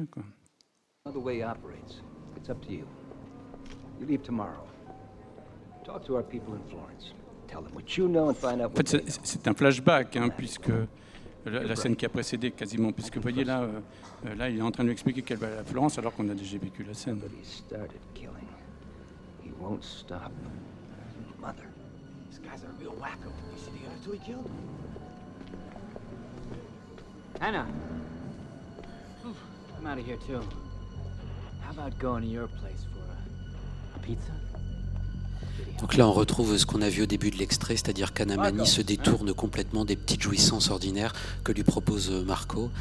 Euh, elle est déjà éprise de jouissance absolue et elle retourne dans sa chambre sans collure, sans montage, sans coupure. Mais pieds nus.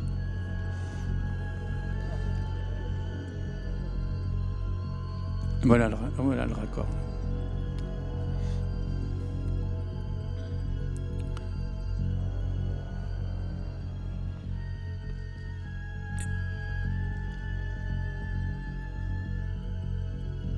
Et donc voilà le.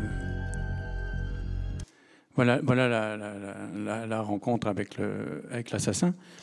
Euh, et là, vous voyez, ils sont, ils sont tous les deux passés du même côté Voilà. du miroir, du même côté du tableau. Enfin, Et voilà. grâce à l'œuvre d'art, enfin, l'œuvre d'art a été le levier pour passer de l'autre côté. Qui, qui les a fait passer de l'autre côté. Voilà, c'est ça, euh, autre côté où Alfredo attendait Anna et maintenant ils se retrouvent tous les deux de, de l'autre côté. et- c'est juste là, maintenant, dans, dans, dans, dans- dans la chambre euh, d'hôtel, qu'il va la violer. Donc c'est juste la scène qui suit. Peut-être pas la passer, enfin, je sais pas si. Non, non, ça va. rituel d'initiation que regarderont ceux qui ont envie de voir la totalité du film. Parce que- oui, parce que c'est, en plus, c'est, ce, qui est, ce qui est paradoxal, et je, et- et je vous assure que moi, je suis pas du, jour, du tout un, un- un aficionado quoi, du, du, du, du- du- du gore, du sanglant, mais ce qui est, ce qui est paradoxal, c'est que ces scènes-là, comme celle du viol derrière, et pourtant la première fois, j'ai eu du mal à la regarder, mais plastiquement, Argento les, les- les rend sacrément belles, ces scènes-là, et c'est ça qui, qui crée, du Et- ma- qui crée le malaise. Quoi. Et ce qui est formidable avec cette séquence, c'est que c'est vraiment un film. euh, enfin, cette séquence est didactique, c'est-à-dire que Argento explique pourquoi il esthétise le meurtre. C'est parce qu'il y a un rapport entre ce qui se passe avec la mort, avec le meurtre, et ce qui se passe dans la beauté des œuvres d'art. Bien sûr. bien Oui. sûr. Et, euh, évidemment. euh, et, et- je ne pense pas que Argento était quelqu'un de forcément morbide. Ou... Il paraît qu'il est très gentil. Oui, Alors, je, je peux peut-être donner quelques remarques. euh, Vas-y, je t'en prie. Donc, je reviens sur, notre, sur l'intitulé de la séance, euh, la beauté du meurtre. En quel sens il y a beauté du meurtre? Eh bien, il y a beauté du meurtre exactement dans le même sens qu'il y a beauté des œuvres d'art. Et c'est ce que vous nous, ce que vous nous montrez Argento. Argento, il donne sa définition de la beauté de l'œuvre d'art pour nous faire comprendre en quoi il y a beauté du meurtre. Et qu'est-ce que c'est la beauté alors? Bah, On pourrait donner cette définition, ce théorème. Est beau ce qui se situe à la limite euh, du langage et de l'imaginaire et qui nous emmène au-delà de l'image, de l'autre côté, vers la chose, vers la jouissance euh, et vers la mort. Et euh, c'est ici effectivement qu'il faut rappeler la définition que Stendhal donnait de la beauté. Il disait que la beauté, c'était une promesse de bonheur. Vous connaissez cette euh, définition? Et je dirais que c'est effectivement ce qu'on voit dans cet extrait, à condition d'ajouter une autre définition qu'on pourrait construire et qu'on pourrait aller chercher chez le poète Rilke. La beauté, c'est aussi une promesse de terreur. Euh, Il y, a ce- il y a ce vers de Rilke dans la première élégie de Duino qui est assez connu et qui dit euh, La beauté, c'est le dernier degré de terreur que l'on peut supporter. Et euh, donc on voit bien ici que dans cet extrait, Argento réunit les deux, à la fois la jouissance et la mort, le bonheur et la terreur. Tu, tu, non, non, non, j'ai. Qu'on passe non, aux non, mais questions. non, ce que, non, juste que, ce que, ce que je voulais juste dire que, on- on- euh, on- on- à la fin, on est nous aussi victimes du syndrome, c'est-à-dire que la preuve, c'est qu'on finit par trouver beau euh, le. le- euh, On est initié par on est- Argento, on est initié comme par Anna Argento est initiée on par est Alfredo. victime du même syndrome, c'est-à-dire que euh, sa caméra psychotique nous a emmenés justement vers, vers, ce, que lui voulait euh, filmer depuis le début, ce qu'il voulait nous montrer depuis le début, qui nous a mis mal à l'aise. Et ben voilà, ça y est, à la fin de cette séquence-là, on a, on, franchi le pas et, on est prêt pour voir. C'est pour ça d'ailleurs que cette première séquence, cette première scène violente euh, va intervenir seulement maintenant, parce qu'il fallait, il fallait un, préambule. Et euh, si la scène de viol serait passée au début du film, je pense que les spectateurs seraient sortis de la salle. Enfin, beaucoup ne l'auraient même pas regardé. Alors qu'elle arrive à ce moment-là, on l'accepte. Et c'est ça qui est inquiétant. quoi. On passe aux questions? Oui Pardon? C'est le, le- le syndrome de Stendhal. Alors c'est un film en- euh, que Argento a tourné en anglais, euh, qu'il n'a pas tourné en italien d'ailleurs. Euh, Comme plusieurs de ses films en réalité. Hmm comme, plus- comme pas mal de ses films. Oui, mais il en a tourné certains en italien. Mais là, c'était aussi pour pouvoir le distribuer plus facilement.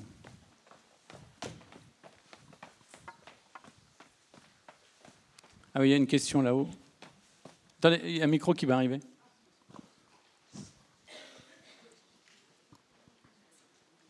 Euh, Est-ce qu'on m'entend? Oui, je crois. Oui, oui.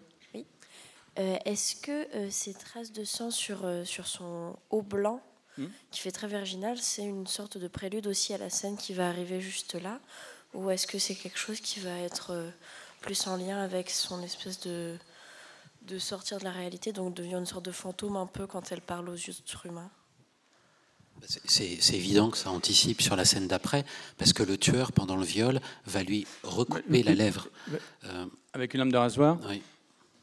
Euh, parce que justement, euh, d'ailleurs, je, n'en ai pas parlé tout à l'heure, mais quand euh, elle, était en train d'observer le, cadavre d'une personne qui avait été tuée sur le trottoir, il y, avait ces deux traces de sang sur les deux victimes. Il y a aussi ça qui les réunit, et le fait que le sang, c'est aussi ce qui a, ce qui, il a un côté prédateur, le tueur aussi, c'est c'est ce qui l'attire aussi le sang chez.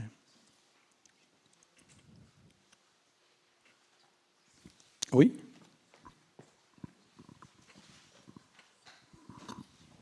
Euh, oui, c'était très passionnant. La seule question qui, qui m- qui m'est venue, peut-être parmi d'autres, c'est justement sur le choix des, des tableaux. C'est-à-dire, je ne vois pas exactement pourquoi le déni de la castration euh, s'exprimerait à travers J'ai pas eu le temps de. Oui, parce aussi le printemps. des œuvres. Enfin, c'est la ronde de nuit de Rembrandt, ça, c'est ça? Comment? C'est la, ronde de nuit oui, ah oui, mais ça, ah oui, j'ai pas eu le temps de, le, de le Et- dire. Mais il y a le dis, théorème, euh, le, le théorème de Freud s'applique pour la ronde de nuit. Il y a les lances et les arquebuses. Il y a vraiment une Oui, prolifération mais de formes phalliques. Oui, mais est-ce que ça suffit qu'il ait des symboles phalliques pour dire c'est un. Ah, c'est ce que dit Freud. Oui, mais c'est pas for- enfin, Il y a aussi, il y a aussi la jeune femme très étrange euh, Oui. qui apparaît euh, de manière euh, luminescente, euh, qui excite beaucoup les interprètes parce que c'est très difficile de donner son statut. Il y en a même qui estiment qu'elle est représentée enceinte, exactement comme l'Aphrodite du printemps qu'on voyait tout à l'heure. Oui, mais quand même, dans l'idée de déni de la castration et de la jouissance horrifique du vide, euh, c'est quand même très fort. Donc c'est vrai que là encore, cette beauté convulsive, bon, euh, je, ne nie pas que ce ne soit pas intéressant de présenter ce genre de, de tableau, mais c'est vrai que le lien n'est, malgré ta réponse, Kevin, il n'est pas. Il n'est pas évident. Par exemple, je me suis demandé pourquoi, mais probablement une raison de la part d'Argento, pourquoi pas des tableaux qui expriment directement bah, des scènes de, de meurtre ou de. Enfin, Ben, parce que trop ce serait- excessif Mais ou non. trop, trop, trop Ce serait trop Mais non, didactique de toute manière. Oui, Ouais. non, mais même, ça, mais non, ce ne serait même pas didactique, ça irait à l'encontre de ce que veut dire Argento dans cette séquence. Oui, c'est ça c'est- doit- c'est que il ne s'agit pas de faire des tableaux qui représentent des meurtres, il s'agit de montrer des tableaux Oui. Qui sont Oui. beaux et de faire l'analogie entre Oh, meurtre oui, et oui. beauté artistique.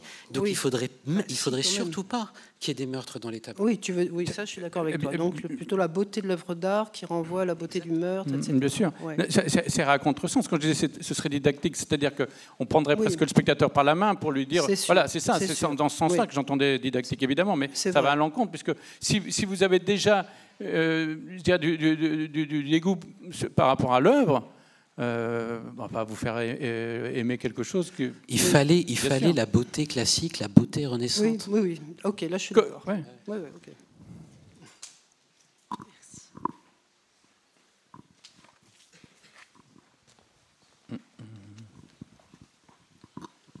Euh, contrairement à la personne qui vient de me précéder, j'ai pas du tout apprécié euh, la conférence.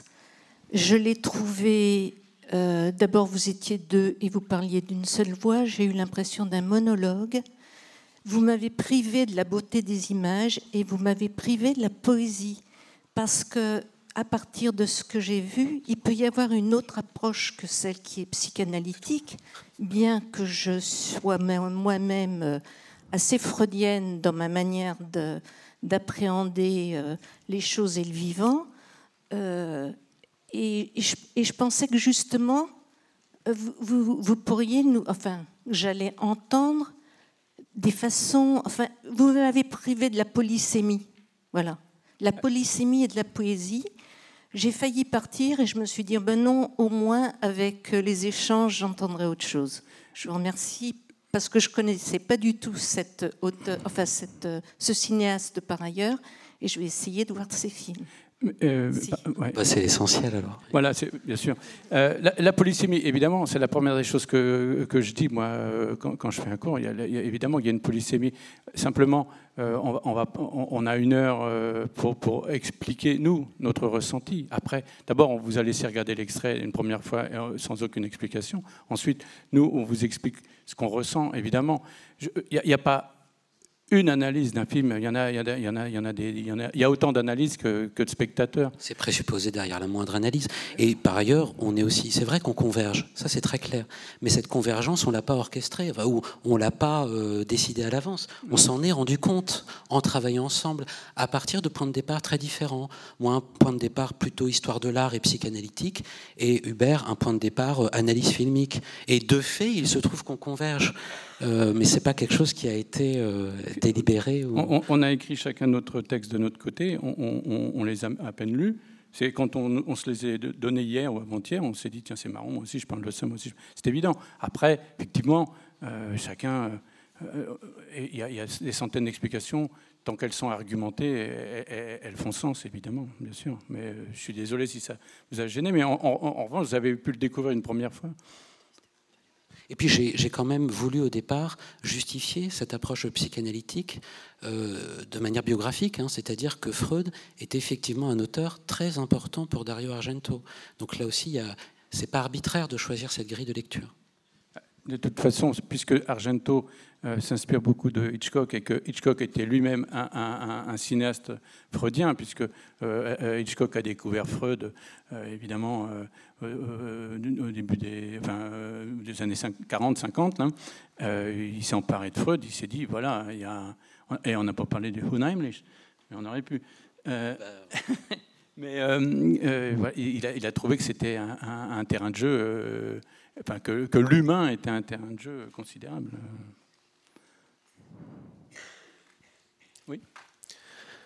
Je voulais poser la question vous parliez du fait qu'on retrouve la beauté du meurtre dans la beauté des arts. Mais est-ce qu'on ne retrouve pas aussi la beauté de la prédation, puisqu'on sent la tension qui est quand même palpable entre deux euh, Comment je pourrais dire ça? La, tension, la beauté de la prédation, du prédateur. On sent qu'il y a une espèce de chasse entre lui et elle. Mhm. Bah, c'est ce que je disais tout à l'heure. Lui, il a une fascination pour le sang de toute façon. Euh, puisque quand euh, ce, qui, lui a hum, plu la première fois qu'il a vu Asia, c'est sa lèvre coupée. Il l'évoque euh, juste après, quand il la retrouve dans la chambre d'hôtel. Et c'est pour ça qu'il lui coupe la lèvre à nouveau avec une lame de rasoir parce qu'il veut revoir son sang. Donc effectivement, lui, il y, a aussi ce côté-là, quoi, du, chasseur, bien sûr.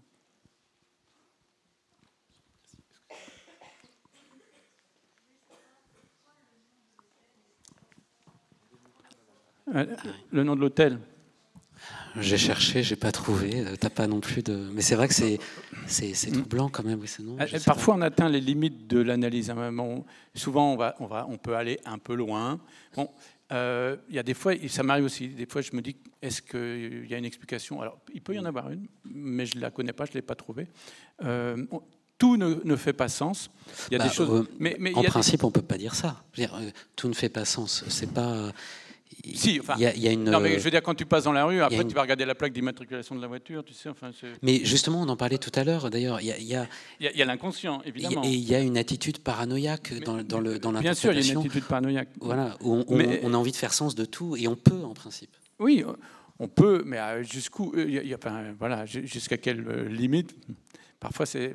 enfin, moi, j'ai vu des choses des fois dans des copies, je me dis, oula, il faut, faut- faut aller loin.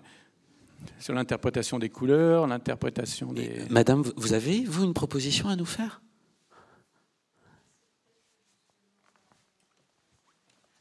Ah ben, elle- elle- Micro, s'il vous plaît, ouais. Je- je euh, comment il s'appelle l'hôtel déjà? Oui, c'est peut-être par rapport à ce qui va se passer par la suite, le viol. La C'est porte, possible. c'est la femme, et rouge, le sang. ouais. Je sais pas. C'est possible. On le voit deux fois en plus, ce titre. euh, porte à- euh, On le voit sur les clés, On le voit sur les clés, puis sur, la- euh, sur le fronton de l'hôtel. dans Ouais, l'hôtel. ouais, ouais, ouais, ouais, ouais. Bonne, bonne piste.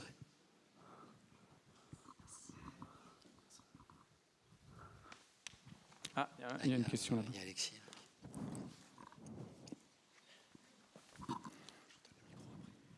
Oui, à propos de ce que vous disiez sur euh, on ne peut pas tout voir, on peut tout interpréter, etc., etc. Il y a un- une euh, chose qui m'a paru intéressante. Je suis pas du tout un Argentien. euh, Je sais. Loin de là, je suis euh, bon. Bref, et c'est la couverture du livre de poche que euh, Anna Manny a, a dans son Dans son sac? Dans son sac, oui. Qui apparemment, enfin, c'est un giallo, non? C'est un non non mais le- la couverture c'est un tableau, c'est pas un tableau romantique allemand du début du 19e siècle, non? Une femme qui se dirige au regard d'une fenêtre. Non, c'est pas vrai. On a raté ça. C'est pas ça, non mais je, je- moi j'ai vu rapidement. Ah, mais ça, c'est- on devrait pas regarder les films sur des petits écrans aussi. Mais après, Non, on parce peut aller loin aussi. Il habite son sac, il est rempli de tampax aussi. Enfin, vous voyez. Donc, Non euh, non mais c'est Non, mais c'est ça, vrai. La première fois que j'ai vu vider son sac Par rapport à- avec des tampax, je me suis dit, attends, c'est bizarre. Par rapport même. à ce que vous avez dit, euh, euh, on passe euh, Oui, de l'autre côté. quand on passe à travers la fenêtre, etc. Ouais, ouais, elle vide son sac. C'est pour ça, en plus, je l'ai dit, voilà. elle vide Et- son sac. Quoi. Et il y a justement ce. Il, c'est- c'est- il m'a intrigué, enfin, je, il me semble le connaître, mais ça. ça- Un, un, un. Je sais pas si je vais le retrouver. hein. Est-ce qu'on le retrouve après? Non, non, on le retrouve pas. Je pense pas. Non, non, non. Fouille son sac? Ah, c'est peut-être au début, à- à- c'est quand il Ah, quand tombe, tombe, quand quand ça il tombe au musée, ouais. Quand il tombe et quand elle va prendre ses petites pilules. euh, Ah non, parce qu'il tombe, on le voit deux fois le contenu du sac. oui, on le voit On le voit la première fois au musée lorsque elle tombe, euh, qu'on voit son, son revolver et qu'après en fait euh, son revolver n'est plus dedans. Je veux le voir là. Attends.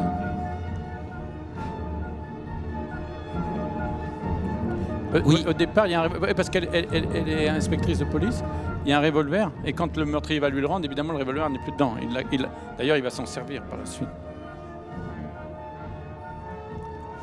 Suspense. C'est là, on va voir le sac tomber une première fois. ouais.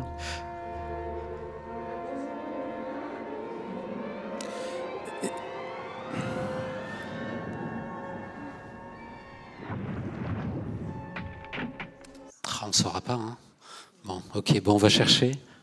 Merci Alexis. Et, et- et par rapport à ce que vous disiez tout à l'heure, par rapport au chasseur, on parlait de la beauté du, du- du meurtre. Il y a aussi la beauté du meurtrier aussi, vous voyez. Donc, euh, il n'a pas pris n'importe quel meurtrier, quoi. Enfin, il a, il a- C'est juste après? C'est encore après. Quand il va lui rendre son sac? Ah, quand il euh, le relève? Parce qu'on le voit deux fois, le contenu du sac. hein. Une fois là, une fois à l'hôtel.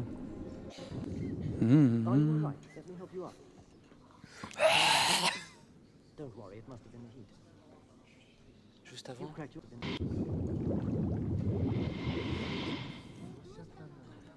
Lève la, souris, sinon tu vas voir la barre.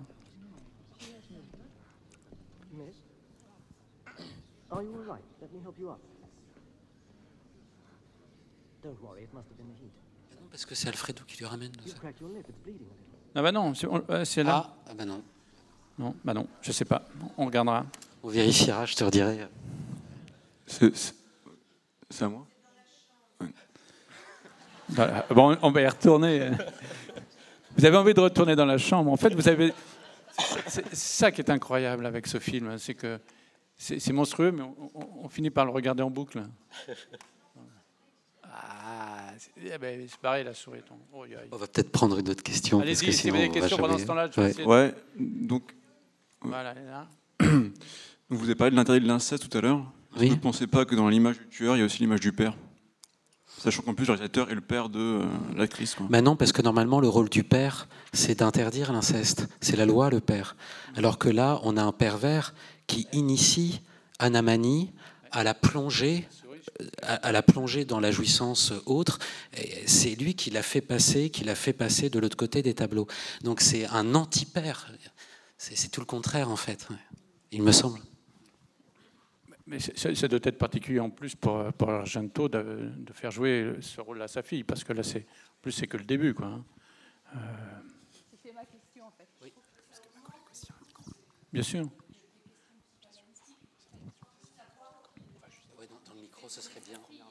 Oui, la, dame dit ça augmente le trouble psychanalytique, le fait de savoir qu'il fait tourner sa propre fille. Alors, j'avais lu, après, je ne sais pas si c'est vrai, qu'il avait d'abord, dans un premier temps, euh, demandé à d'autres comédiennes de, venir, et puis euh, euh, il, y avait eu plusieurs refus, et il avait fini par. Parce que c'est pas la première fois qu'il faisait tourner sa fille, il avait fait tourner des rôles aussi assez. Tiens, voilà. Si vous avez réussi à avoir le, titre sur la tranche, alors là. Donc voilà, ouais, mais c'est vrai que ça. C'est pour ça que quand je disais euh, on plonge dans l'œuvre d'art d'Argento et, euh, et, en plus dans, dans, dans, le corps de sa fille. Quoi, voyez, ah, ah, super Il est incroyable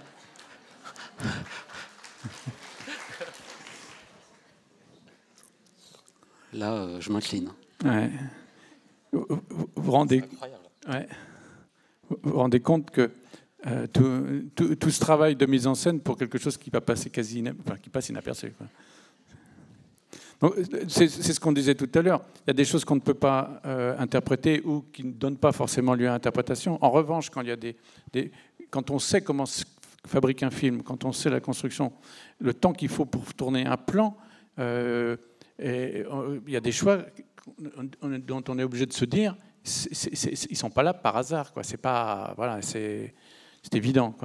Le coup de la boule euh, tout à l'heure, euh, c'est évident. Je vous dis, il a passé un temps fou parce qu'il a fallu trouver les optiques pour filmer à travers cette boule, pour avoir à la fois la boule plus la fille qui arrive derrière. Enfin, c'est ah, un travail euh, qui a dû passer. Ils ont peut-être passé la journée à faire ce plan-là. Donc on ne peut pas dire il a fait ça par hasard. Non, sûrement pas. Il a dit je ferai ça parce que sinon on n'arrêtera pas le film tant qu'on n'aura pas ce plan-là.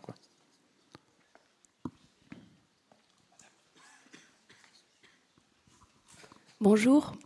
Bonjour. Euh, je, moi, je me rappelle plus si au début euh, de la conférence, vous avez euh, rappelé ce qu'était un dialogue. Et du coup, je, moi, je me demandais si j'ai vu quelques films de Dario Argento, de Mario Bava, dans ce style giallo, et je me demandais si le, le passage au meurtre était toujours incarné dans la prédation induite par la sensualisation des femmes, en fait, euh, qui sont souvent dans ces films-là, j'ai souvent remarqué que les femmes incarnaient des, euh, des femmes fatales, donc souvent jeunes et belles. Et je me demandais si dans sa filmographie, il y avait ces personnages-là. Enfin, est-ce qu'il avait toujours réutilisé ce thème, ces, personnages, ces archétypes de personnages, ou si il avait déjà induit, voulu signifier la laideur, notamment physique? Ah bah pour la laideur physique, c'est justement Argento et le cinéaste qui affronte la laideur physique d'une manière inégalée. Euh, il ne faut pas trop que je spoil, mais euh, regardez Phénoména, par exemple. Euh, la laideur physique la plus atroce est au cœur de son film. Et par ailleurs, pour les belles femmes plantureuses et les femmes fatales, il y a une femme fatale dans un film, ça doit être déjà les années 2000, un film, je crois qu'il a fait pour la télévision, qui s'appelle Jennifer. Et Jennifer, c'est le, personnage principal. Pour moi, ça incarne vraiment la chose, c'est-à-dire c'est une femme terrifiante et qui aspire les hommes en son sein. Elle, fait vraiment tomber les hommes et elle est, euh, elle est atteinte d'une défiguration au visage absolument atroce. donc je dirais que le film Jennifer, c'est une réponse à votre question. Après, quant à savoir si ça fait partie de, du, Alors, du Giallo, c'est pas un Giallo. Enfin, je ne crois pas, parce qu'en plus, dans le Giallo. Il n'y a pas tous les codes, là, en plus. Du, non, non. Et en fait, justement, là, on est dans une étape vraiment. dans les, dans les d'Argento, euh, bah, voyez, tout à l'heure, j'avais fait l'opposition entre euh, Anna Mani et Suzy Banner. Euh, on, tourne vraiment autour du voile et puis on ne sait pas si on va y aller, est-ce qu'on y va? Bon, ok, on y va et on passe de côté du miroir, on tire le rideau, etc. alors que là, vraiment, Anna Mani, elle est vraiment dans l'attitude contraire. C'est elle qui est happée parce qu'il y a de l'autre côté, et c'est à son corps défendant qu'elle s'y rend. Donc on est dans une structure euh, vraiment opposée au giallo des années 70-80. Euh, c'est vraiment symétrique. Oui, et puis ce qu'on nous expliquait à propos du giallo, c'est que euh, il y avait des codes, donc bon, évidemment, après, on les prend au pied de la lettre ou pas, mais notamment le fait que dans, les, dans le giallo, le, le meurtrier, on ne le découvre qu'à la fin. Oui, et là, on l'a dès le début. Et là, on l'a dès le début, quoi. Donc, effectivement, il y a donc il est un peu, euh, c'est un, un, giallo matiné, quoi.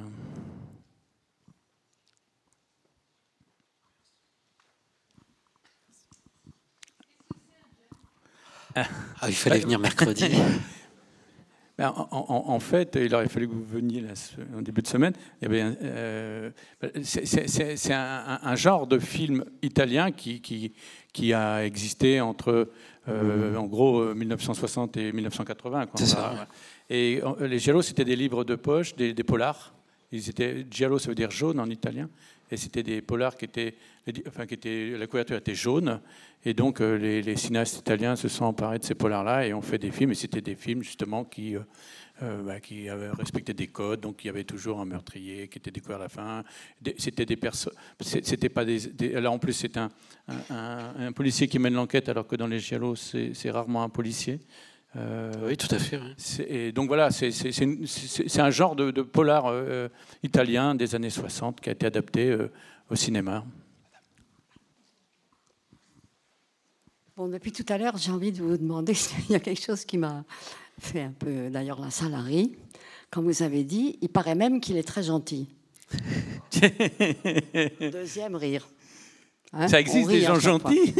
Alors, parce qu'il a fait ce film, pourquoi serait-il pas gentil? Non, mais c'était de l'ironie. C'était une boutade. Ah ben non, moi je trouve pas que c'est de l'ironie. Ah bon? Non, je trouve que c'est une réflexion qui est automatiquement devait venir. Parce qu'on se dit, il a fait quelque chose d'affreux. Ben, au fond, il a fait un film. Il n'a pas tué, il n'a pas violé. Ah bah sûrement pas, non? Bien. Mais imaginons qu'il ait violé et tué lui-même. c'est ce qu'on reproche à sa fille d'ailleurs en ce moment. Non mais imaginons qu'il ait violé et tué lui-même. Ouais.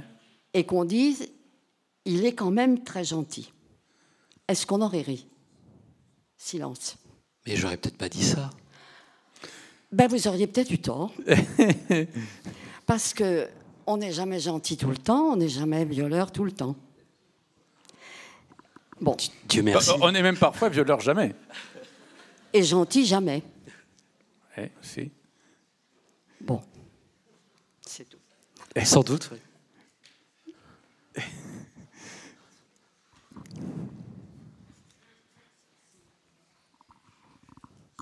surprenant dans le film, c'est qu'Andamani est, est policière, inspecteur de police, je crois. Oui, oui.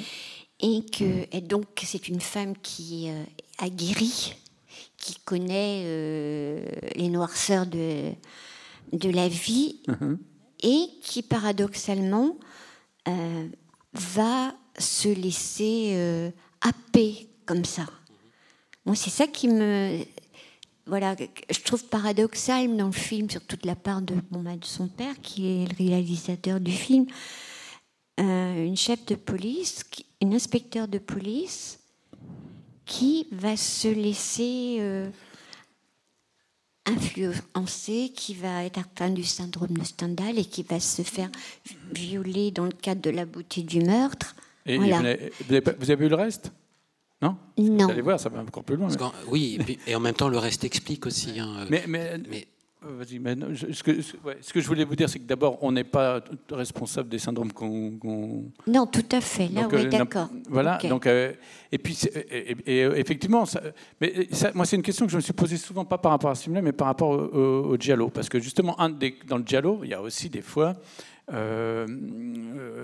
L'autre jour, on en parlait avec le gars de la radio, là, il disait, mais, qu'est-ce que tu descends à la cave en pleine nuit, en chemise de nuit, avec une bougie qui va s'éteindre dès la troisième marche. C'est ça aussi le dialogue. C'est-à-dire qu'on leur dit mais, n'y va pas, mais n'y va pas, mais n'y va pas. Et bien sûr, ils y vont. Et après, c'est aussi spécifique au cinéma d'Argento dans les films de Dario Argento, c'est toujours, euh, on rejoint la remarque de Madame tout à l'heure euh, sur les belles, euh, les femmes fatales. Et, justement, en général, les personnages principaux d'Argento ne sont pas des femmes fatales.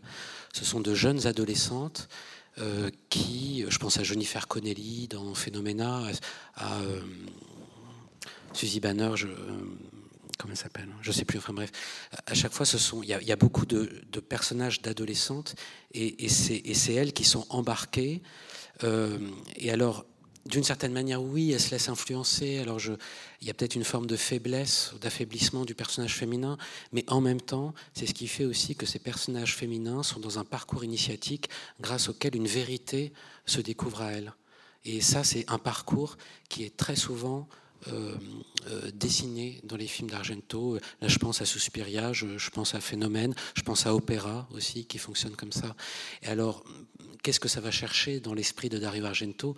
Pourquoi il est, pourquoi il veut comme ça mettre en scène de jeunes adolescentes qui euh, c'est Alice au Pays des Merveilles, hein, de jeunes adolescentes qui, de péripétie en péripétie, découvrent, passent de l'autre côté et découvrent la vérité.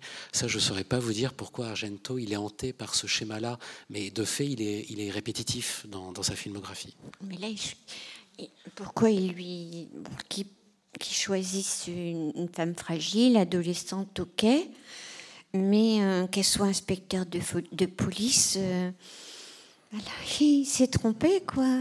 Il aurait dû lui donner, euh, il aurait dû la mettre, voilà, dans un autre corps de métier. alors, je vais reprendre ce que disait Madame tout à l'heure. on n'est pas toujours gentil, on n'est pas toujours voilà, euh, et quand on est inspecteur de police, on n'est pas toujours euh, intelligent. Infaillible. infaillible, j'en sais rien. Moi. Euh, voilà, enfin, pourquoi pas, quoi. Non, non, puis je vous dis, on ne choisit pas les syndromes dont on est atteint. Quoi.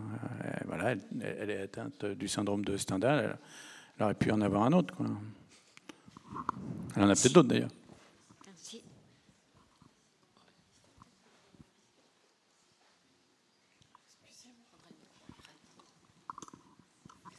Oui, moi je trouvais justement qu'elle correspond bien, moi, euh, au film parce que je la trouve très euh, beauté italienne de la Renaissance. Je la trouve très. Bien sûr, elle est picturale. Hein. Donc, mm, mm, euh, mm, bon, moi, il y a quelque chose qui a pas grand rapport avec tout ce qu'on a, tout ce qu'on a écouté et dit.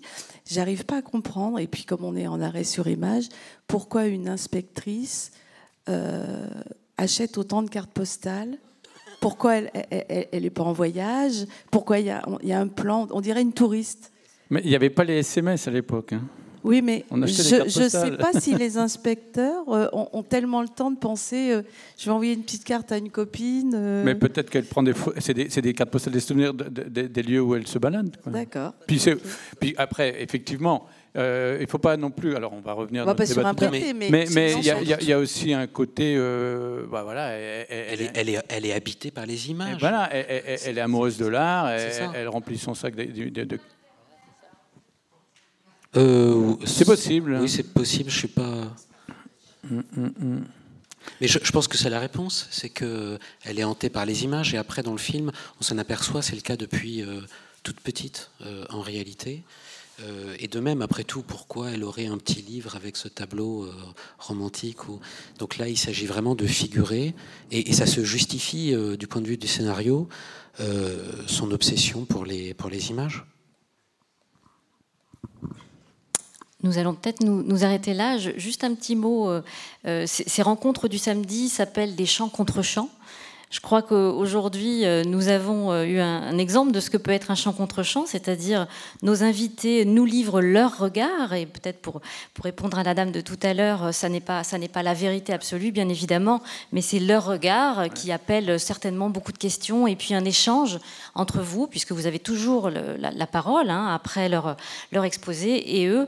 Donc moi, je, je, trouve en tout cas que euh, grâce à vous aujourd'hui, nous avons plongé dans le monde de l'art à plusieurs niveaux, le cinéma, mais aussi la peinture, et que moi personnellement j'ai trouvé ça passionnant. on a effectivement parfois, on ne trouve pas son compte dans, dans tout ce qu'on propose, mais on essaye quand même d'introduire un dialogue entre la salle et entre le public et puis, et puis les invités. Voilà. Merci beaucoup. Bah, et puis, ouais. Alors. Mais merci beaucoup à vous parce que vous nous avez fait voir des choses dans l'extrait que nous n'avions pas vues. Et puis on voulait remercier Thomas. Euh, et, Franck qui sont euh, là-bas, qui ont, nous ont qui sont à la technique et qui ont été euh, très efficaces, rendu service. Merci beaucoup, merci. Je m'excuse. Madame, vous vouliez nous dire un petit mot? Oui, je, je, je, je, souhaite un droit de réponse et surtout un droit d'excuse aussi bien pour la salle que pour, euh, pour les, deux invités. Euh, j'ai juste voulu euh, dire, et je ne pensais pas que mon ton était agressif, il ne se voulait pas agressif. Je fréquente, fréquemment, je fréquente les champs libres et je, je, je sais la qualité de ce qui est proposé et, et l'esprit qui anime ce, cet espace. Mais euh, voilà, il y a des. non, mais vous avez tout à fait le droit voilà. Je vous rassure, euh, madame, je ne me suis pas senti agressé du tout. Hein. moi non plus. Merci. Puis on n'est pas venu non plus pour se faire caresser forcément tout le temps dans le sens du poil. Hein.